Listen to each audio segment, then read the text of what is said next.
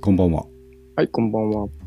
古着古本ブックオフグランジオルタナ新中野を軸にお送りするポッドキャスト「ニューナカのストーリーズ」今日は、えー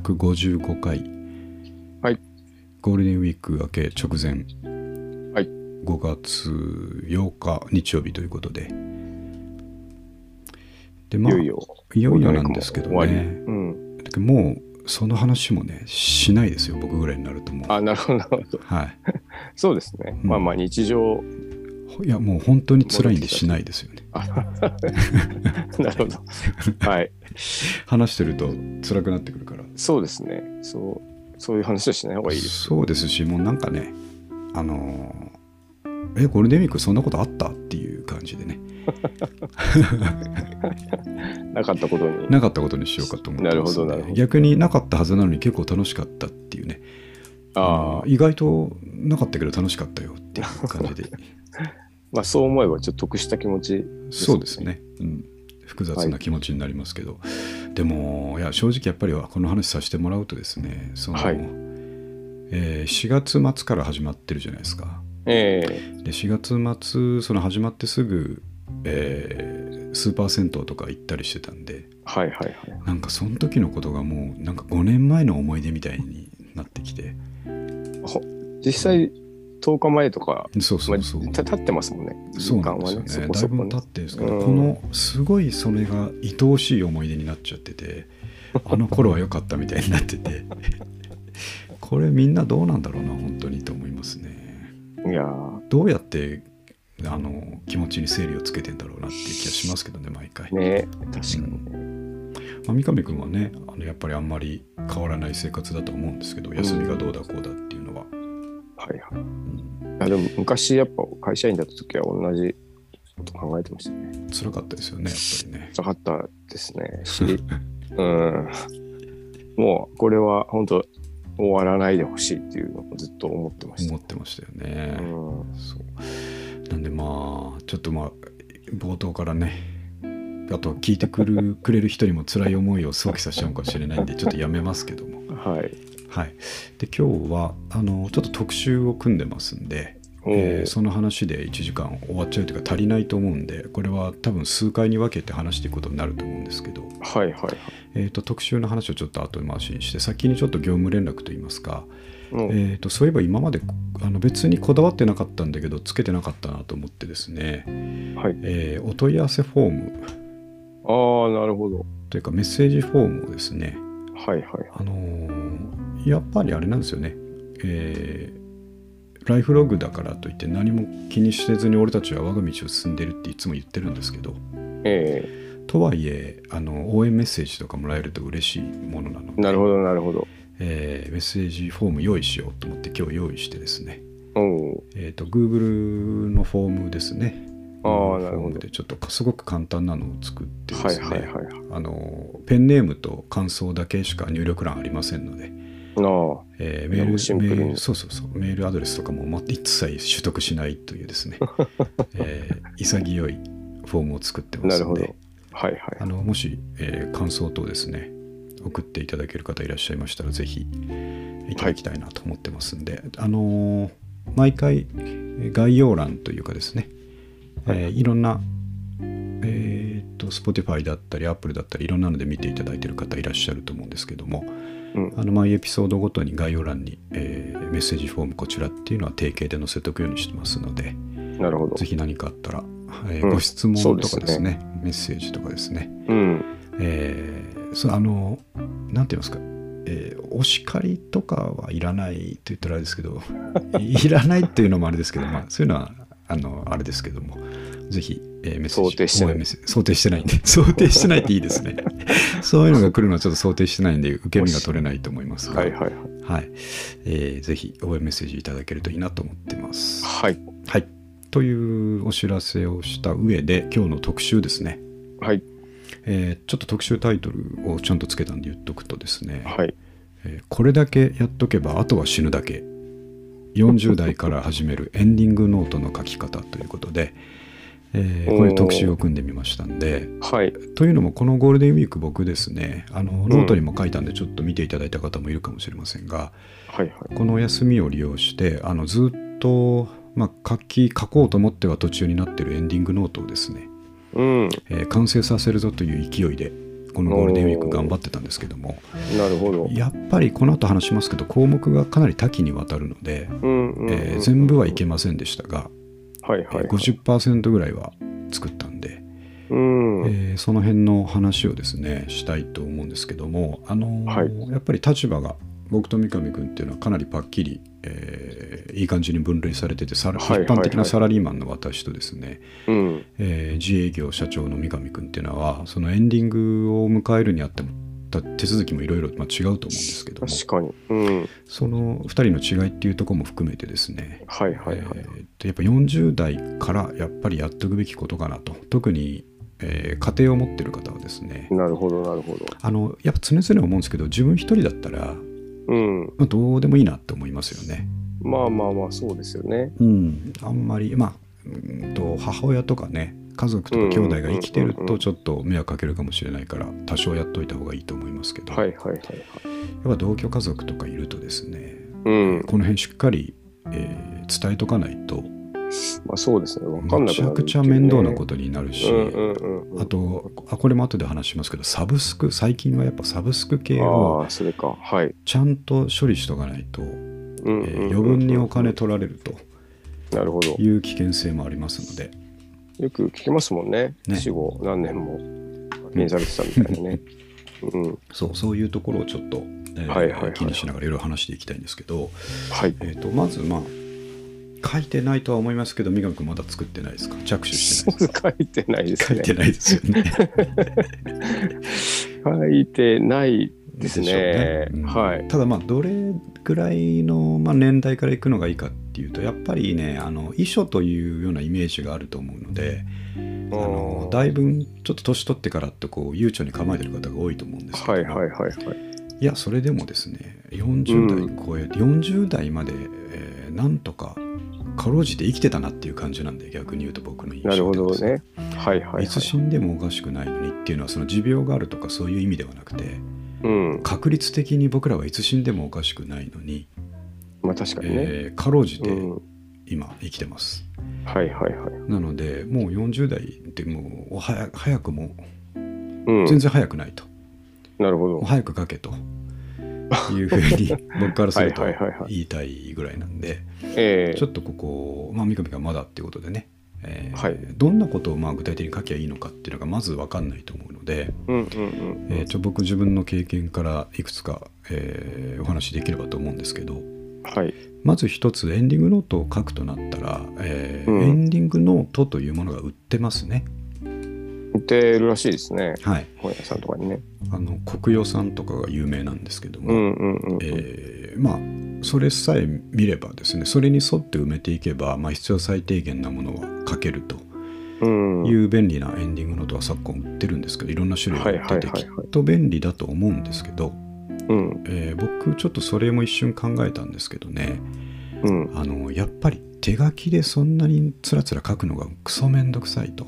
まあそれはそう、確かにそうですね。そうなんですよ、ちょっといい感じの表紙ついてたりしますけどうね。ん、しますねただそれも別にいるかっていうといらないんですよいらないかもしれないですね。うん、本当に端的に必要な情報が載ってればいいんですけどその、うん、ノートに手書きってなるとすごい面倒なのが、えーこれからまた出てくるそのさっき言ったサブスクの URL とかですねえあーーあとは銀行関係の口座とかも全部手書きで書くとかもう信じられない労確力かだにと思ねうのでそれはそうだ、うん、そこでこう折れちゃう人が多いと思うんですよねうん、なるほど。手書きでこんな情報めんどくさいなとあといつまだいつ死ぬか分かんないのに何年やってんだろう俺こんな作業っていうふうに、はいはいはい。えー思って進まない方が多いと思うのでやっぱりここはですねうん、何を書けばいいかっていう項目はその辺を参考にしながらもはいはえーい。やっぱりパソコンで作っていくのがいいなとそうでしょうね、きっとね、確かに。いろんなとこから情報をコピペできるんで、うん、僕、まあ、具体的に言うとその生命保険とかのですね、えーはいはい証券番号とかあうんうんうとん一番その家族にとって必要なのはじゃあ何かあった時にどこに連絡すればいいんだということあであ、それな、確かに。そううん。で証券とか見ればあの、まあ、もしもの時はこちらにお電話ってフリーダイヤルとか書いてあるんですけど、うんうん。まあ、その信でうわーってなってる時にねあの、うん証券を引っ張り出して一個一個っていうのは大変なので、なるほど。えー証券番号はこれ証券はここに保管してあるそして、うんうんうんえー連もしもの時はここに連絡せよと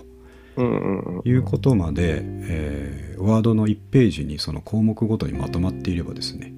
ああ、いいですね。偉い。非常にうん確分かかりに。やすいんじゃないかとう思って、ん。なんで、えっと、そうですねまずは何で作ってるかっていうとワードで作ってますはいはいはで1ページに1項目ですねい。なるほど。生命保険とか医療保険とかうん。そういう形でページ1項目ずつ書いてるんですけどもはいはいはい。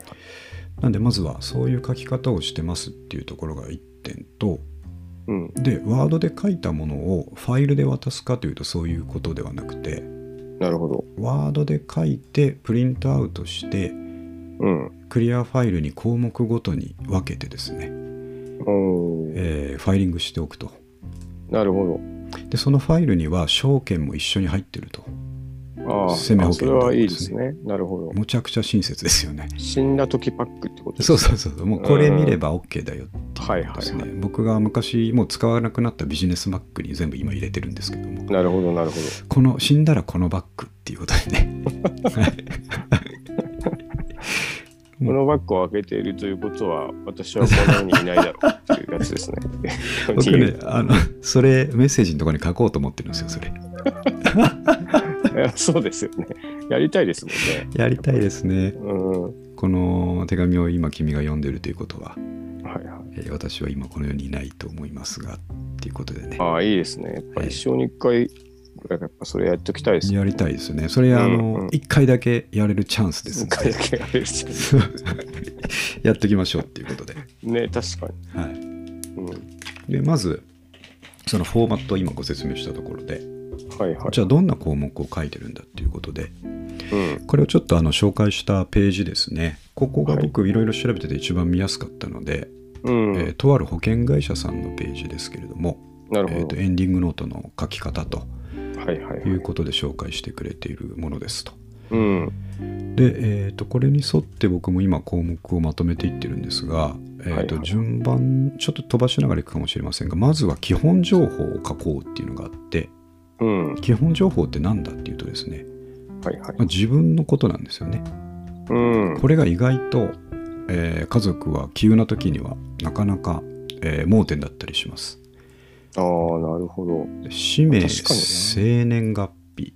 うん。現住所、本籍地、この辺ですね、本籍地とかが怪しいですからね。なるほどなるほ本籍地、血液型、えー家族構成とか書いてあるんですけど、ど。うんうんうん。こういうことで実は意外と盲点なのがこの自分の、えー情報基本情報。ああ、確かにわかんないそう。ですよね、これね。ここうんページに書いてあるんですけど、これらの情報は自分の死後住民票の抹消届を提出する際や、えーうん年金受給停止手続きなどを行う際に必要となるので正確な情報を書くようにしてくださいとなるほいうことなんですよね。ど。うん。うんで特に僕なんか書いててああそうだったと思ったんですけどうん。本籍を今の住所に移してないんですよ。ああ、なるほど。はい1個前の住所だったりするのではいはいはい。で基本的には本籍って別に移さなくてもねどこでも、えーまあいいものなんですけど、うん。家族からすると本籍は今のところだと思い込んでる可能性がありますのでなるほどなるほど。伝えたことないですからねそんなことねうんうんうん。そういう意味で非常に重要な情報ですと、ああ、確かに。うん。うんはい、基本情報ですねうんうんで次に、えーと遺言書の有無とうん。ああ、なるほど。いうところがありますがで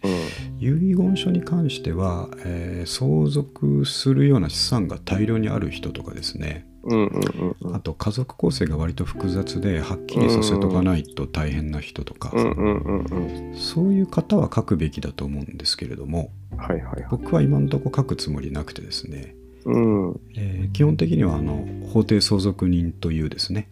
うんうん。えーと配偶者がまず必ず相続して、うんえーその次の順位が直属の子供ですねうんうんうんうん。がいれば子供まで行っでそこまで、えーいいらっしゃればう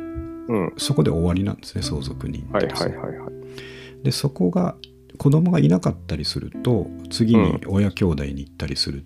というなるほど流れがあるんですけど、まあ、うちの場合うんうんうはんまあ奥さんも子供もいますのでうん。で基本的に僕が先に死んだことを想定しているエンディングなノるーほトどですので、はいはいはい。えー特に今のところは遺言を残すまでもないかなとうん。なるほど。思っているので、えー遺言書はありませんということをはっきりあの書いてると。書いておいてうんうんうんで法定相続人に沿って、えー相続の手続きをしてくださいみたいなことを書きましたはい。ここまででも非常に意識が高いことが分かってもらえると思うんですけどもそうですね。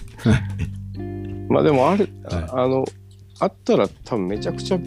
助かるでしょうね。助かりますよやっぱ今聞いててね。うんどうすんだっていうところがねうんうんうんで特に、あのーこれ全然そのバカにするわけでも何でもないですけどうん。うん。一般的な奥さんってですねうん。この辺のことやっぱりそんなに詳しくないですよきっと。まあそうですようね。ん、ああれの本籍なんだっけとか、そういうのをやっぱ、毎回聞くっていうかね。そそれんなは、ことを意識してる人いないと思うので、うん。なのであのやっぱり家族を困らせないためという意味でねこの辺は重要だなと思いますね。はい。三上君とかは遺言どうしますか遺言。いやー、そうですね。あの、うちは子供もいないし、んその、まあ、揉めるような資産もまあないですよね。そこがポイントなんですよね。うん、なんか派手な不動産とか持ってるとね。はい、そうですね。あの、まあ、父が、はいはいはい。まあ、先に死ぬじゃないですか。うん、で、そうするとなんか、そっちの遺産が入ってはいはいくはいるはい。と思うんですよね。うん、でそれがなんかどんぐらいかわかんないですけどええなんかあれあの相続税が発生するあそうですね。金額があるじゃないですかうんうん、なんかそれの対策みたいなのをなんかちょここ数年ちょっとやってたりああはいするんですよね、はいはい。あのなんか年間うんうんうん。えっといくらだっけな何でしたっ 100, け ?100 万と100か万ぐらいだと確か贈与税がかかんないみたいなやつでしたっけそうですね、うんで、なんかそその辺が、なんか、あれですね、まあ、揉めるというか、そうまあ、気になるところです、そう気になるところですね、今う。んまあ、つってもも揉めようもないというかな。うんうん、そうそういうふうになんかね、まあ、そうですね。構成がシンプルな家族構成とかがねシンプルな人はいいと思うんですけどやっぱちょっと何か複雑な人ははっきりですね、まあ、そうですよね。誰な々んかに残すと、うん。うん再婚してるとかね、なんそうか、ですねありますもんね、こう、うんあの、めちゃくちゃ世話になったそうですね親族がいるとかね。はいはいはい、うんそうあとそうだ、えー、ともう一個大事なことがあってエンディングノートっていうのは遺書と全然違って、えーうんうんうんうん法的効力を全く持たないんですね。うんうんうんうんうん。だけどまあ、えー、とこう本人がこういう意思であったということの、うん。まあえー記録でしかないんですけれどもはいはい。ただまあもちろん、えー、と自分で自著で作ってるものですのである程度、まあうんうんうんう尊重してくれるだろうという前提でですね、うん。書いていくものではありますね。はいではい法的に何か拘束力を持たしたかったら遺言を書かなきゃいけない、うん、ね、結構大変なんですけどね公正あれ証は書とそうからねしいですね。うんなんか、え逆に手書きの遺言だと弱いらしいですもんね。あそうそうらしいで昔すよはねいけたけど、今うはんいけないっていう。なんかねそうですね第三者かませないといけなかったりしうますけどね、ん、ね、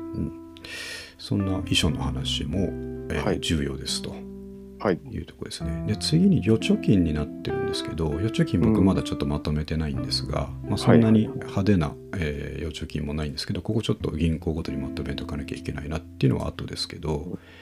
えー、と先に僕やったのは生命保険の件なんですねちょっとあこあ、こでそあうりでますすよがね。はい生命保う険、ん、で、えー、と生命保険に加入している場合は以下の情報をまとめておきましょうということで、えーと保険の種類保険会社でいざという時の連絡先、はいはいはい。で担当者名とか証券番号とかそういうことですね、うんあと、受取人とあと大事なのはその証書の保管場所とかね、ううんうんうんまあ、とりあえずあの証書さえあるかが分かればですね、えーうんそこの保険会社にちょっとまあ主人そうですよね亡くなりましたって言えうばんなんとかなるもんなので、うんうんうんうんえーそれだけでもいいんですがちゃんと先ほど言ったように、えー連絡先とかですねうん証書と合わせて置いといてあげるとなるほど非常に助かるだろうなとはいはいはい、思うところですね。うんうん保険はね一番なんかおおそうそうそう知らせしておきたいとこですよね取りっぱぐれがね非常に心配うんうんうんなとこですよね、せっかくあの月々払ってきたものにね、うんうんうんいうとこですね。はい、これを書いておきましたと。で、えーっとあとはね、あのーその IT 系というか PC 携帯とかサブスクリプションはまたちょっと別の、まだ僕やってないんで、うん機会に行きたいんですが、今日ちょっとここかな、ポイントここかなと思ってるのが、葬儀ですね。葬式、おーなるほ納骨、埋葬の希望。ど、うん、というところ、ここが非常にですね大きいと思っていてうん、でやっぱ普通に葬式やるとむちゃくちゃお金がかかりますね、確かにねう、うんんで今の時代僕らと僕らの世代とかの人でですねうんなんか葬式は派手にやってくれなんて思ってる人いるのかなって思いますけど 確かにね一人もいないかもしれいないなです、ね、いですよねそんな人ねうんそのやっぱり人時代一世代一世代じゃないなかなり世代上でうんいやちょっとお世話になった人みんなにちゃんと挨拶したいから葬式はしっかりしたのやってくれっていう人はいるかもしれないですけども、うん僕らなんか本当にこじんまりやってくれっていう人しかいないと思うんですがはいはいただそこもはっきり書き残しておかないとですね、なるほどえーまあ確かにねそう、うん残された家族はですねうんどうしたらいいんだろうと思って、うんえー葬儀会社の言われるままにですねうんまあう一んうん般的には大体こういうセットでと言って、うんえー50万から100ま万あそぐうらいですよねのことをやられてしまうとうんうんいう可能性がなきにしもあらずとうんいうことですよね。なんでそこを避けたいのでここははっきり書いとかなきゃいけないと思っていておーでここはですねちょっとまあいろんな宗教の話とかもあると思うんですが、まあ、僕の場合は全く無宗教なので、うんえー、と俺はこうするということでちょっと参考までにですねうんうんえーうんちょっとお話ししておきたいことがありまして、ちょっと待ってください、あるかな。えーっと、エンディングのと、その実際書いたもののですね、まあ、ここは別に、 あの、こんな葬儀しようと思ってるってことは、個人情報でも何でもないから話してもいいかなと思って、はいはいえ ーちょっと具体的あもなうそとここまろでを書いけてどあるんですか書きました。これがね、僕、えー書いててあなるほど、これがい一番大事だなと思いましたよ、でも。ほうほうほうほうでまずですね、えーちょっと待ってくださいよ、そのお金とかそういう面で、うんえー、と一番重要だなと思いましたがまず、えーあどこだどこだ失礼今ちょっと実際書いてるワードを開いたんですけどねはいはいはい葬式についてえーっとあはいはいまず何て書いてるかっていうとうん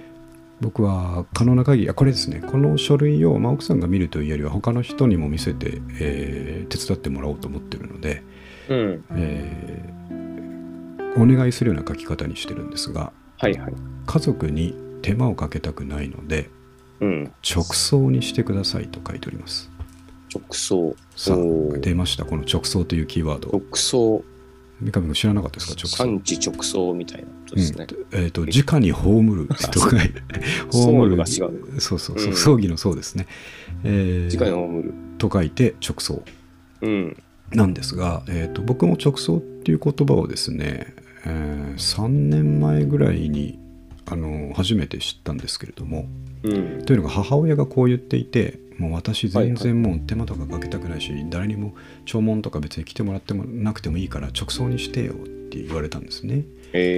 ーで直送って何っていうことで、うん直送はですね、えーまあ、死亡が確認されたらうん普通はですね、まあ、あの1日安置しますね何かあるかもしれないからっていうことでな1日安置して、えーうんその後通夜葬式と流れるんですけれども、はいはいはい1日安置したら、えーうん普通は通夜葬式仮葬ですけれどもなるほ通夜葬式をショートカットしてどあしないといきなり仮葬ですねえーはいあじゃあもう本当に何もしないパターンそうなんです。ね。ええなんであ仮想場で、えーん最後のお別れですと言って合唱するぐらい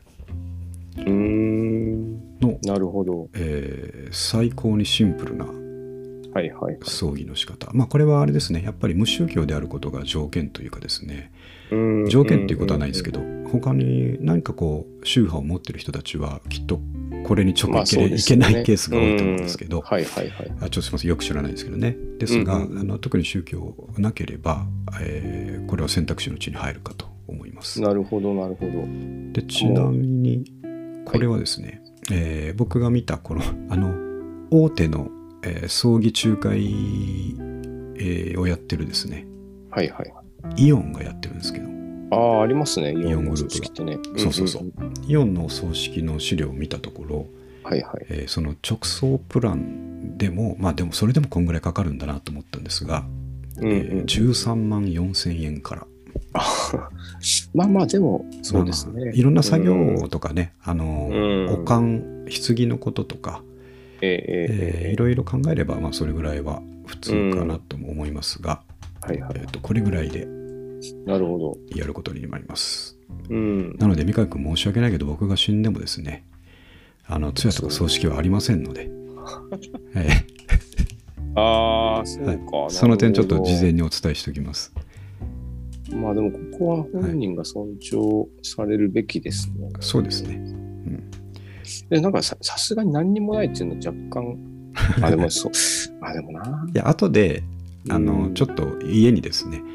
うんえー手合わせに来てくれたらいいなっていうぐらいですね。ああ、そういうことですね。もうあの骨にあこれこの後話すんですけど僕骨になってもすぐどっかに行っちゃってると思うので、えー、と僕はもうどこにもいないんですけど死んだ後はいはい。ただ、えーにっこり笑ってる写真があるかもしれませんのでなるほど。それに向かって手を合わせに来てくれれば良いかなと思っております。うーんはい、なるほど。ということでまず、はいわ私はですね、えーうん通夜葬式不要だから直葬にしてくれということを明記しております。なるほど、なるほどう。ん、で奥さんにはこれを迷うことなくですね、うん。えーこれ直で行って送くれと直送一択でぜひ選択してほしいはといはいはい。思っています。ほんでやっぱりあのーねあの長く住んでるとはいえ自分たちの馴染みの土地ではないわけなので、うんうんうん、あの葬儀屋とかの知り合いとかでですね代々使ってる葬儀屋とかもないわけなんで、うんうんうんうんえーこういうその大手、えー葬儀仲介のところの方が逆に、まあ、安心と言ったらあれですけど、まあそうですね。話しやすい変なぼったくりはない。そうそうそうそう思いなるますほ。ど。まあ、結局こういうところに電話しても地元の葬儀屋さんが要は、えー登録しててですね、うんうんうん、えー近いところにこう依頼が行くっていう流れだと思うのでなるほど。うんうんうんうんということですでさらにプラスしてですね、えー次に書いてるのがうん。通夜葬式はそうなんですが戒名も墓も不要だと、あーあ、そう戒名はね、 うん本当にあれは良くない仕組みですよ ね。仕組みって言いますよねうん良くないと言ってしまいますけど。うん お金が相当かかるというとこはいろで、ねはい。でお墓もいらないいんですかお墓も不要ですね僕はもうおお、うん、そんなものはね、うんこれもやっぱりあの、まあこれは僕の考えですけど、子供たちにこう負担をかけてしまうと思ってるので、ああ、まあお墓ね。お墓を守るということで、なるほど、なるほほんど。で、もうどうであ確かもにな、どうでもいいんです、僕はもう死んだら、あ基本的に。まあまあまあまあ、確かにな。うん。そうそこもはっきり書いておりますので、なので、もう直送で火葬場に送られた後はですね、うん。あ、そうか、その後があるな、その後骨が残りますね。はいはいはい。で、お墓はいらんと言ってるあいつはどうすればいいんだと。確かに。遺骨をずっと家に置いとくのかと、うんうんまあ、近年別にずっと家に置いてても悪いわけではないらしいんですけれども、うん。うえんーそれも気持ち悪いでしょうからまあ確かにね。えー次の指示としてですねはい。遺骨は海洋散骨にしてくれとあつまもりう聞いたことありますよ。海海に撒いてくれということですねおーでこれも実は、えーとイオンのお葬式のホームページ内にプランがありましてですね、うんうんうん。えー海洋散骨プランというのがあってですね、えーこれはですねあのいろんなやり方があるんですけど家族自身がですねその船に同乗してまくっていう直あの丁寧なプランもあるんですけどはいはい。僕はそんなものじゃなくて代理で巻いてもらうプラン一番安いプランでいいとああ、なるほど。業者に預けちゃうわけですねはいはいはい。この代理で海に巻いてくれるプランが、えーうん5万円ですああ、なるほど。まあ、そんぐらいか。うん。これで、まあ、お墓もなくて全部終わると思えばですねも完璧じゃないかと思うんですよねう、なるほど。確かに。こういった処置が僕が死んでからまあ1ヶ月ぐらいなんで行われると思いますので、えーなるほど。この時点でね僕はもう一切、えーお墓等に関する迷惑をかけないとうーいうことをね態度を表明していますんで、ん。なるほはい、ど。あれは確かに、あの、代々、なんか供養台みたいのをこうんうう、ね、実際、んお寺にねね、お寺さんが、一応、いや、綺麗にしてくれるみたいなそうですね話で、結構ずっとかかるって言いますからね。確かに、まあ、そうなんでなまくてあもいいのかもしれないな。そうですね、うまあ、ちょっと何度もエクスキューズ入れる必要はないと思うんですがあの普通にそういうふうに葬式をするとかですねちゃんと墓を、うんえー作るとかですねそういうところを否定してるわけでは全くなくてですね、うん僕はうんうんあのそういった縛りしがらみが全くない人間なので、うんうんうんうんえー伝統伝統というか、えーとす家族的にもですねうんうんうんうん全くないからこういうのが気軽に選択できるんで、なるほどね。えーせっかくならそうしようと思ってるだけなんで、うんうんうんうまあんその中の選択肢をどうこう言うつもりは全くないんですけはいども、はいはい。俺はこれでいくと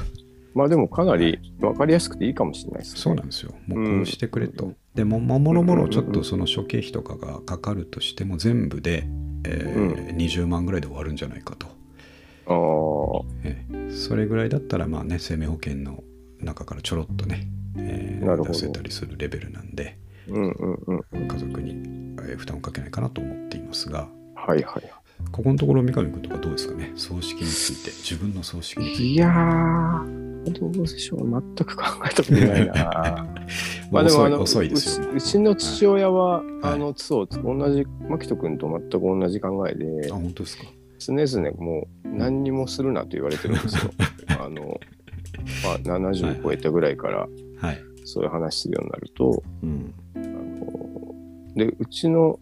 父親あの無宗教どころか、はい宗教がかなり嫌いなんです嫌よいな。そうそうあのはい。でもうああいうのはもうなんかダメだっていうようなことをずっと言っていてそこにこうお金を出すぐらいだったらもううん。その辺にしてくれっていうなるほどね。言ってますけどはい。ただやっぱりあの残された身がいるわけじゃないですか、うんそのじゃあ仮に父が先はに行って、母が残るとすると、うん。まあなんか何らかあってもいいんじゃないかなっていうのをやんわり言いますけどね。あのお母さんとかが。えーうとん親戚からちょっと言われたりするみたいな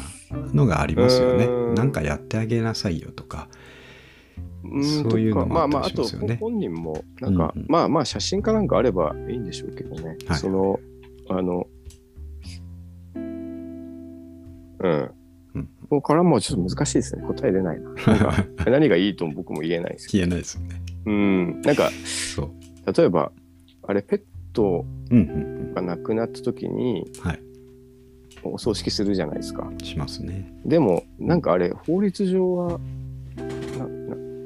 なんだっけなうん下手すると燃えるゴミで出してんだっけどなんかあこうちょっと、あ。はいはうん、い。そうちょっとねうん。気分害される方もいるかもしれないですはけいど、はい。でもまあまあ多くの人はそういうことしないわけなので、うんっていう近いかなっていうそのそうですね。まあまあいやあのな、ね、何がいいっていうわけではなくて、うん。そういう営みを、うん。まあ、生き物はずっとしてうん特に人はずっとしてきたのかなっていうのは思うんで、その父親がまあなんて言うんでしょうあのうん。本当にな何もするなみたいななんかしたらむしろ怒るみたいなうん。ぐらいなんですけど 父親はラなんかもうその辺はすごいラディカルでもな んかあのまあ逆にこっちの自己満うん。もあるっていうかね、なんかはそいういう、はい。うんまあいつも試合に行ってますね。そうなるほど。うん、そう、まあ残された側のね、そうそう気そ持うちそう。も考えてくれよっていうところありますよね。そうそう。うんで、なんか同様に、はいはい。あの、詰め、なんか延命治療は一切しないでくれっていうのを、うんもうそ、それはもう母親としてはもうずっと言ってて、あ、それも書いとかなきゃ、俺も。そうですね。そうそうそうそうう。ん。で、それも、はいはい。まあ分かったし尊重するけど、うんなんかその決断を、んあのできるかどうかちょっとわからないなっていう話をしてますうん。ね。はいはいはいはうん、い。そうですなんていうねか。本人よくてもやっぱこちら側は生きていてほしいじゃないですか絶対に。うんそういうのはね、ありますねそうそうそうそうだからっていうなんかそういう話をなんかはいはしい。ます。いやいや、でもその話はね、僕、奥さんともよくしますよ。あうの、んねそうそうそうそお互いにそう言ってるんですよ。えう。うんうんーうんもうダメだっていう時の延命治療なんかは、えーしなくていいと。うん。うんで、本人もきついし、うんえーそれをね、その、最初はやっぱり生きてほしいと思うかもしれないけども、うんうんそれがなびいた,、だんだんびねいた時の負担とかですね、うんうん気持ちの変化もあるだろうから、うんうんうんそこはもうパキッと頼むわというふうにお互いに言ってはいるものの、うんうん実際になったらどうかっていうのはねうん確かに思いねますね。うん、確かにあそうまあそうそうあと大変だって言いますからね。ねあの世話そうですよ。しなきゃいけないし、僕もそこは今、確かにちょっと項目に入ってなかったんでしっかり書いておこうと思います。うんうんうんはいうん、三上君ちょっと申し訳ないですけど僕は延命しない んで、はい、本当にこれは申し訳ないですけ ど、まあまあでもそれははい牧人君らしいですよそね、うなんでていうすかねう、ん、さっと、まあ僕も退基場本し的ますにはそのスタンスなんですけどはいはいなんかあのうん、いろいろ自分ごとは思いますねんそうそう考えちゃいますね確かにね確かにうんそうまあお葬式の件はこんな感じなんですよねだからこうえシンプルこの辺りは、えーなんていうんでしょうミニマリストとしてですね リストじゃないんですけど、このうんまあ辺でりのもことは、そうそういううん考え方に近いですよね、そうですねうコんンうんうパクトにんいきたいなとうん思ってます、うんうんもう、あいいいと思いますひとえに手間とお金をかけないでくれとうんはいいう最後の私の、えー奉仕ですねはいはいというつもりですねはいはいはこれもちょっとですねやっぱり同世代の、えー家族を持つ男性の皆さんですねいぜひちょっと一回回考えてみてほしいなとはいはいはい思うところですねなんか逆にこうもううちの家はこれで決まってるんだってある方が気が楽かもしれないんですけど、ね確かにね代々うんこのやり方こうみなたんいだな、ってねいうの。がね、うんはい。というところ、葬式のお話ですね、うんうんうんやっぱりこれで結構時間食いましたが、あとですね、はい。えっと今書いてるところで言うと、緊急連絡先。あーこれ、ね、えっと基本情報に準じて非常に大事で、うんうんうんえー死んだ直後にですね、うん。まあ、困ったなっていう時に誰に連絡するかっていう話なんですけど、はいはいはい。で、まあ、ここで当然、私の実家の家族ですね、うんうんうん、母親、兄弟元気ですので、うんうんうんえーまあ、ここにまず連絡するよなとかはいはいはい。であと友人ですね、うん。うんで友人もですねその死んだ瞬間にこう方々に連絡する必要は全くないと思うんですけども確かにね。ううんん。ただ ここに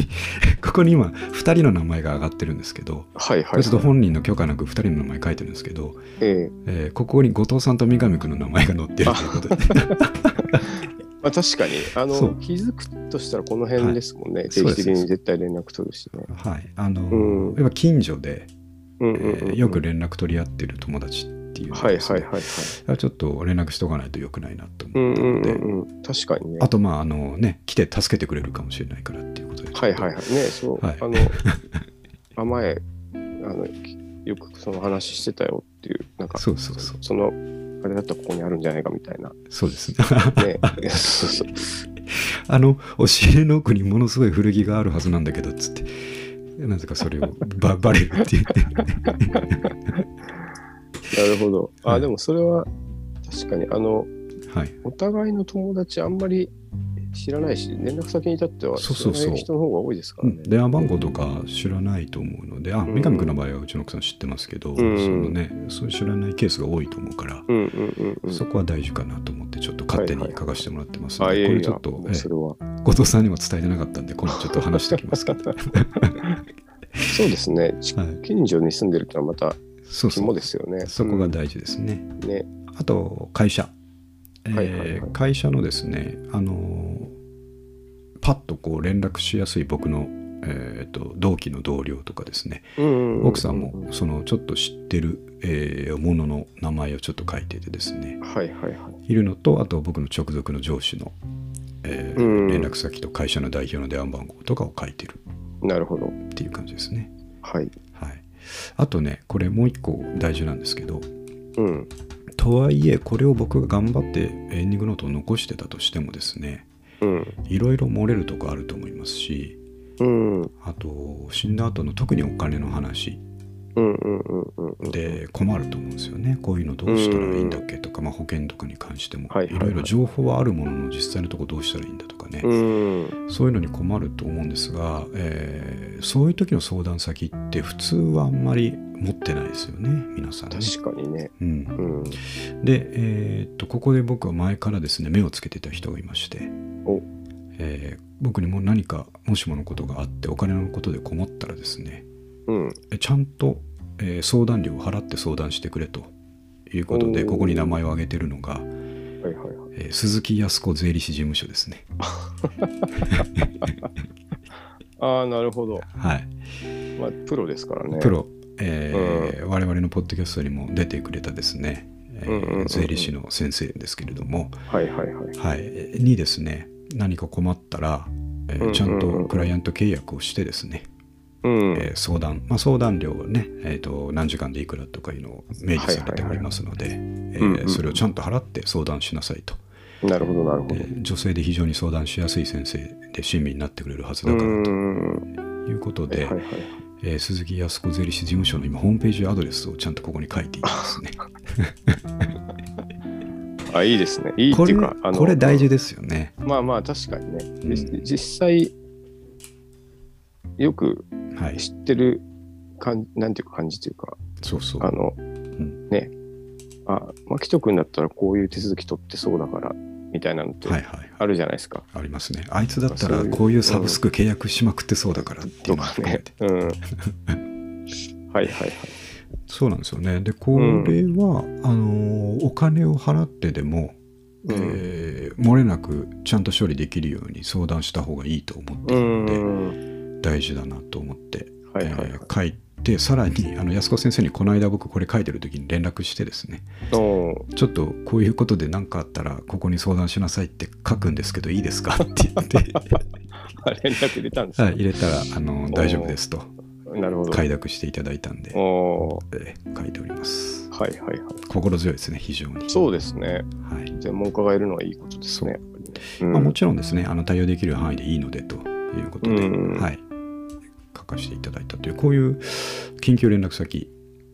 はいはい。こんなとこですけどもここも非常に大事な要素かなとうん。思ってますねなんで三上君ももしもの時はですね、えーはいはいはい友達欄には僕の名前入れといてもらって結構ですのそうです、ね。ちょっはいとその辺はうん確かに分かんなくなるでしょうからね。はい、うん。まあ、僕もあの FP2.59 の片割れとしてですね、はいはえーいい。ろいろとご相談に乗れることもあるかとあ思いますなのるでほど。はい、ぜひ奥さんに伝えてくださいもしものことがあった らあいつがはあいいつがチャリンコで駆けつけるということで ね、はい、伝えておいていただければと思います、はいで今日はここまでですかねちょうど45な分る経ほちどましてまだまだですね、あのこれから、ま、今僕がかけたのここまでですねうんうんうんう葬ん式保険い医療保険基本情報緊急連絡先うん。うん、そんなとこですね。あとね、あの、一番めんどくさいなと思ってるのがマンションのことですね。ああ、そうか。それはそうですよね。ここをちゃんと書いとかなきゃいけないと思って、うんうんうんうまんだ書けてないんですけど、は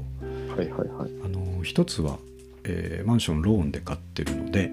うん。団体信用保険、団信というやつですね。安心。うん。えー死んだら、えー住宅ローンがチャラになるという。うんうんえうんうんー持ち家を住宅ローンで買う場合の最高の切り札、えーね団信ですけれどもうん。うんうんうんうん。なんかこれがあるからちょっと早く死んだ方がいいのじゃないかなって思ったりも するぐらいのまあでもすごい、安心はいいですよね、話最聞く高とね。のオプションうですよね。ん。でね。うん。近頃の男神はですね、うん。えー死んだだけじゃなくて、ほうほえー八大疾病に陥った場合ももうその時点で出ますとか、うえーそういうのもあるんですよ。だかああ、なるほど。ら要はもう先長くないなっていう病気になった場合は、うんえー死ぬ前に出たりするんですね。えーうんなるほど。まあ、そんなこともあるのでちょっとその辺を、まあ、詳しく書くというよりはやっぱりこれも問い合わせ先ですねまあ確かにね。はいうん証書はここにあるから何かあったらここに連絡しようっていうレベルの情報は必要かなと思いますし、うんうんうんうあとこのマンション以外で言うと,、えー、とやっぱりその月々引き落とされてる系のものうがん。どっから落ちてて、なるほど。えーどういうふうに連絡して止めていかなきゃいけないかとか引き継いでいかなきゃいけないかとうか、ーん。この辺がめんどくさいですね。確かにね。うんマンションの管理費とかでもちょっうんああ。はい、すぐ連絡来るんでしょうけどね、うん、うんうんうんうん。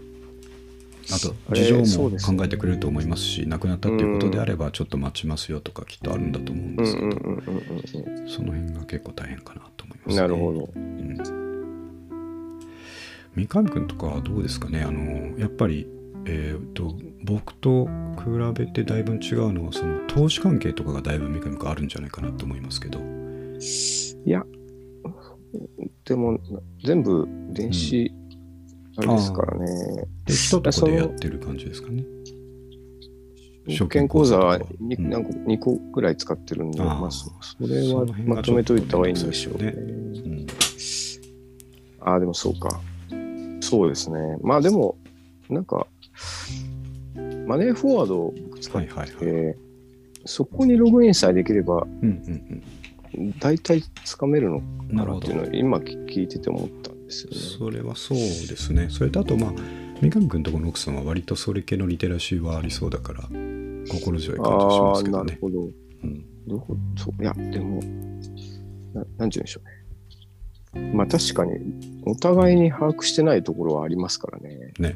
あの、うん、そうなんですよね。確かにな。なんかちょっとでもね時計はもったいない感じのことになったら、うん、えー少しでもやっぱお金残しておいてあげたいという気がします、まあ確かに。ね。うん。いや、でもすごいですね。そう考えると、今まで、はい。まあ、周りも含めて、うんいっぱい人が亡くなるわけじゃないですか。はいはいはい。全部これを乗り越えてきたんだと思うと。そうそうそうなん。か すごいなと思いましたね。みんなこれ普通にやってるってことなんですもんね。そうですしあの、うんやっぱりちゃんと残してる人の方があの少ないと思うので、うんまあね。最終なんとかなるっていうのはやっぱりあるんですけど、はいはいはい。それを少しでもこう楽にしてあげた楽にするっていううね。いうなるとほどころですね。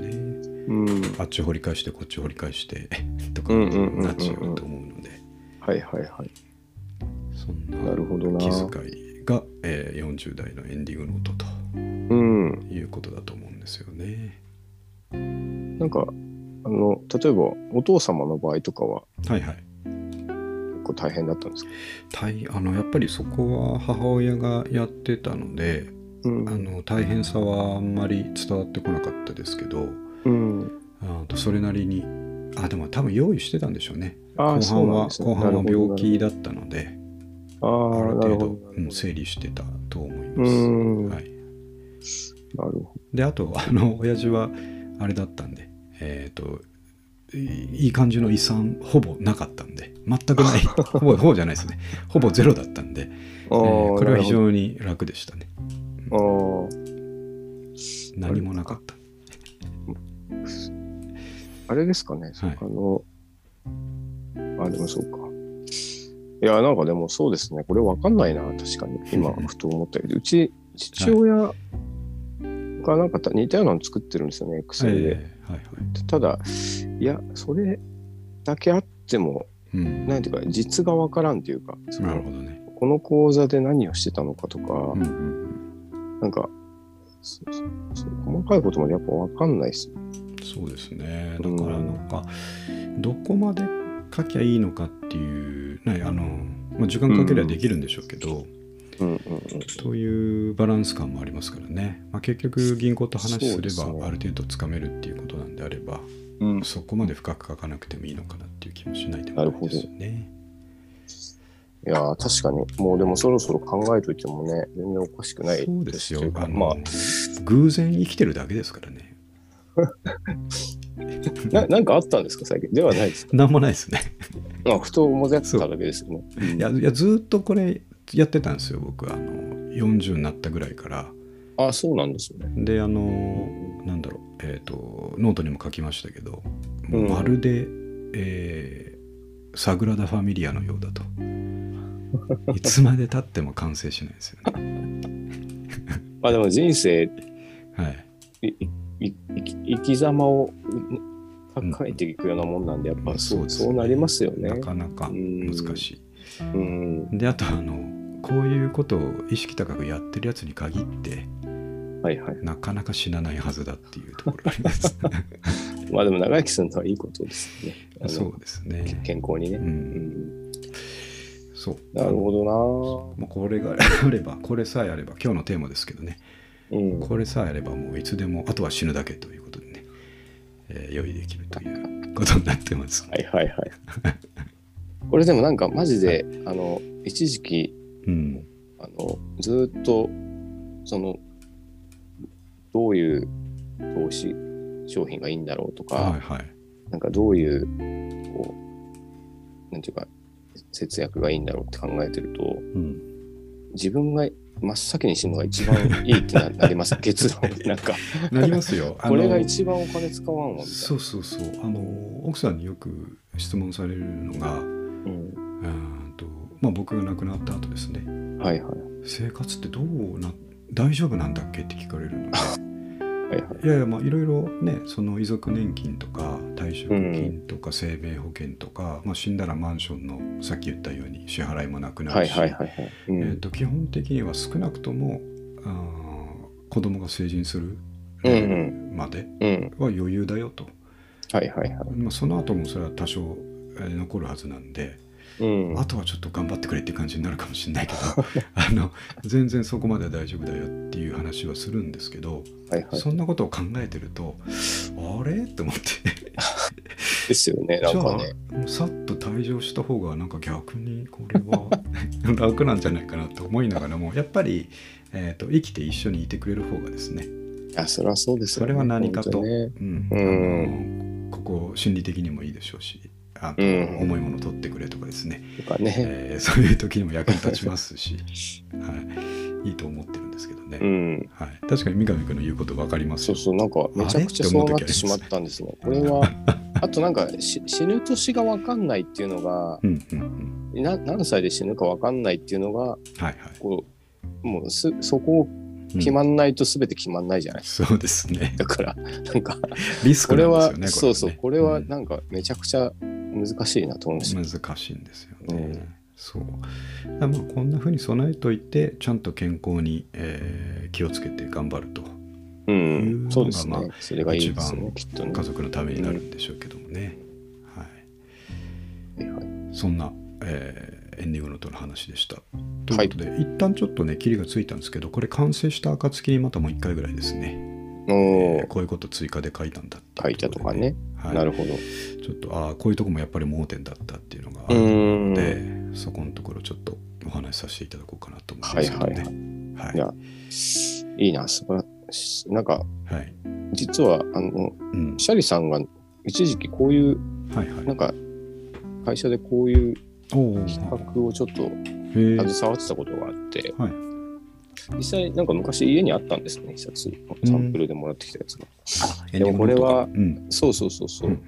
でもやっぱこう、みんな70過ぎてもやっぱ書かないらしくて、ああ、むしろなんか元気な時に書くべきだっていうその通りですよ言っ。てました。そのもう、なんかあってからだと、やっぱ縁起悪いし、うんうん。周りもなんか変な感じになるしみたそいうな。そう。ああ、そう。なんかあったのそうそうそうがさっきの三上君そのうそうねそうそうリアクションもよくわかるんですよ。あいつなんかそうそうそういきなりこんなことやりだしたいきなって。みたいな、うん、っそうていうのを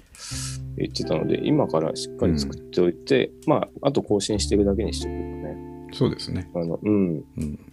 そうそさう。すがベース作っちゃえば。うそうそん。う、そこはすごい、牧人君らしいですよね。いやもうねずっとこう小骨が引っかかってるような感じで、うんいるんです傍らにいるんですよねこの存在が 気にな早っくてい作るんと。ないと迷惑かけるなっていうのがね、のずっとあるっていう感じです、なるほど。どうしよう、Spotify がずっと俺が死んでから6ヶ月ぐらい引き落とされ続けたらとか、 そういう細かいことからも気になっちゃいますよね。めちゃくちゃいっぱい世の中あるんでしょうね。そのサいブやスク。ーあると思だいっまてすよあれ、うん、なんか分かりようのない引き落としの方法だったら、そうですよなんかね。 10年単位とかだありそうですもんね。そうであのー一応死亡届とかが出ると口座凍結とかがあるはずなんでああ、引き落とし引き落としができなくなっって気づくんですよねだかなるほらどそのスパンはそんなに長くないはずなんですけどうんうん、長くくなくともちょっとそこ引かれちゃってそそこら辺もったいないなっていうのときっと戻ってこないんじゃないかと思うんですよね。まあそうですね。さかのぼって戻してあげるみたいなのはなさそうな気がするのうんで、うんうんうん。そこら辺をちゃんとしときたいなっていう感じですね。なるほど。あ、はいそうだ、あと大事なことを忘れてました。これをまあまた次回話したいと思うんですけど、うんうんえーポッドキャストの件ですね。ちょくちょく話してますけど、ああ、なるほど。そう僕僕らがどちらかが死ぬまで続けるというこのポッドキャスト。はいはいはいえーじゃあ実際死んだ場合に。であの三上君が先に死んだ場合はあのデータ持ってるのは僕だから別にいいんですけど、なるほ僕ど。が先に死んだ場合、えーとまあ、その後もちゃんと、えー配信され続けるようにですね、おーえーっと、アンカーの ID パスワードとか、その辺を三上君にいつかタスクさなきゃいけないなと思あってそるうあですか。そそれねあの、書いときますわ、エンディングノートに。ああ、なる ほど。この ID とパスワードを三上君に渡してくれといなうるこほとど、で。なるほど。はい、それで、まあ、あの、確かに、全くどうなってるか今知らないから、そうですねそうですね。あの、終わらないようにだけですね。お金がかかってるわけじゃないので、アンカーなはるほですど、なるね。ほそうです、えー監視だけしといてくれれば大丈夫だと思うんですけど。ど。うん、ちょっとなるそほれど、なるほメど。モっとこう。ポッドキャスト。はい、そういうことですね。はい。はい、じゃあ今日はこんなところにしますが、三上くんの、えー最近のトピックスがあればお願いしたいと思います。最近ですかもう、はいこのちょっと意識高めの話からあれなんですけど、うんうんあの久しぶりにバリカンで自分の髪の毛を切っ たあらめちゃくちゃ変な髪型になっちゃったっていうのがありますこれやっぱりあの写真が上がってないところがやっぱ気になって気になって仕方あないあんーですちけどょも。っとなんかねうん、あでもそう写真も撮ってみたんですけどそそれじゃあんまりわかんないんですよね、ああ、まあでやばさもがだ伝わらないってことだいぶやばでいんですけ どそれなんかあのそうなんかこう大の大人がこんなことしまだ俺はしてるんだと思ってびっくりしました、す。あの大学生が寮でやることですよね。とかこれね、そうそう、ん若い時に何回も失敗してるはずなのに、さす今がで回すいけるいける気がしてしまったんですけど、全然ダメでした。いそれ結論は丸坊主とかしなきゃいけないレベルなんですかそんなことはない。や、えっ、と、横だけなので、うんものすごい刈り上がってるんですよ、うん 横が。だから、あの、整えれば、まあ、刈り上げはすごいねってなるでしょうけど、うんうんまあ、そういう人いるじゃないですか、はいはい。あの、ツーブロックツーの。ブロックのね。まあ、あああれに持ってければいいんですけどね。それは今からその派手なツーブロックにするっていう作戦はダメなんですかあーなんか現状もう派手な2ブロックになってこうもうパカパカしてるみたいな感じなんで今あ綺麗にできなそうっていうことですね、ここから。そうですねこっからちょっとなるほあど。のそうシャリさんにさっきちょうどこう、まあ、シャリさんがこうすれ違いざまずっと笑うので髪型だなっつってそれでなんかさっきちょっとあの君買ってくれないかとうん、ななんとかならないかっていうなるほ ど。あの言ったらもうこれは本当ダメだから専門家のとこに行きなさいっていうの で、まあ、そそれでなんとかしてもらうこいやいやいやと、になりそうですけどね。うんどう考えてもね、44ねそう歳なんですでよ。やることではないってこいうとじゃないとんですよ、ころが本当に。いいですね。最高ですい。やー、こればっかりはちょっとなんか良くないっていう。そうですよいね。やもうあのいい近況が聞けたと思ってますんで、まあそういう感じでうん元気でやってますね。はよい。かったですおかげさまではい。じゃあ、えーそういうことでやっぱこういうですねワンテーマ絞って、えーああ、じっ特くりにこの話し合うっていうね。 40代の悩みみたいなところにですね、うん。フォーカスしていくのがマーケティング的にも正しいというかですねなるほど。えーまあまあ、我々共感はね、そうです安いかもしれない。うん。我々のポッドキャストの分析によるとですねやっぱりもう圧倒的に40代のリスナーが多いので、あ、そうなんですえねー。そうなんですあの90何パーセント40代なのでそこにやっぱターゲティングしてですね、え早くちょっとそうですね死ぬこととか そうそうそう考えていこうっていう。行こうっていうことですね、なるほど。はい、身近な例でちょっとお伝えしていこうということで、はいそんな企画をやってみましたのでまた、はいえーご期待いただければと思いますはい。はいじゃあ終わりますんではい。はいありがとうございましたありがとうございました。はい